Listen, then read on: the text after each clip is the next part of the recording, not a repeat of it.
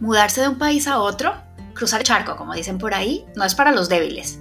Pero si estás dispuesto a un poco de aventura y shock cultural, a un poco de risas combinadas con topes de cabeza, la recompensa de hacer Aliá es enorme. Hola, soy Iván. Y yo soy Yael.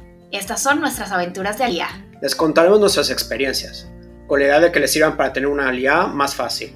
O por lo menos que sepan que en medio de las dificultades no están solos.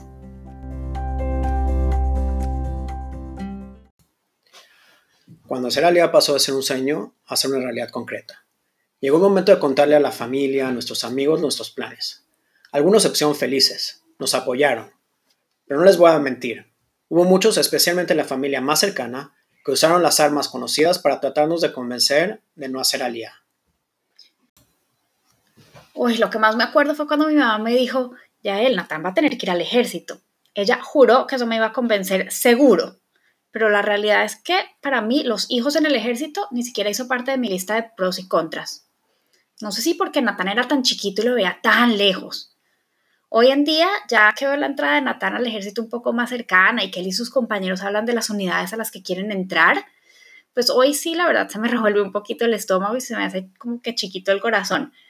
Pero por el otro lado, en estos seis años que llevamos viviendo acá, he tenido la oportunidad de ver el rol que juegan los jóvenes en nuestra sociedad cómo entregan tres años de su vida para que nosotros podamos vivir la nuestra en paz. Y estoy segura de que cuando Natán llegue el momento, no dormiré por tres años, pero entiendo de que el hecho de que él entre al ejército es para mí devolverle al país un poco de lo que nos ha dado. La familia se confabuló con nosotros.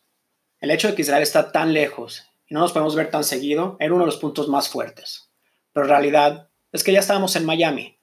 Teníamos familia regada por toda Latinoamérica mi papá y hermano en México, tus papás en Bogotá. Y sí es cierto, estamos lejos y nos hemos perdido de convivir con el día al día con ellos. Incluso gente como mi hermano, mi mamá, no han podido venir a visitarnos.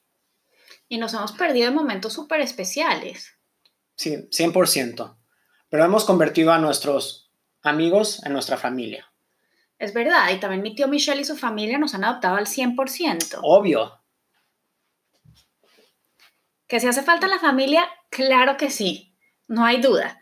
Pero pues hemos tratado de vernos lo más posible y la verdad es que la tecnología nos ha ayudado. Natán y Lanit conocen a sus primos, a sus tíos, a sus abuelos como si estuvieran cerca. A veces es la gente que más nos quiere la que nos pone trabas. Pues obviamente nos quieren cerca. Pero si tienes el sueño de hacer alía, lo que te recomiendo es que pienses en las razones por las cuales te quieres ir a vivir a Israel. Piensa en tus hijos y en lo que les quieres dar. Lo complicado es que el reto de hacer alía es que se hace con el corazón en gran parte. Y es eso mismo, los sentimientos, lo que hacen tan difícil despedirse. Gracias por hacer parte de nuestra aventura de Aliá. Esperamos nos acompañen en nuestro próximo episodio. Para no perderse nuestros adelantos, tips y experiencias, asegúrense de seguir nuestro podcast. Si quieren sugerir temas o tienen preguntas acerca del proceso de Aliá, déjanos un mensaje.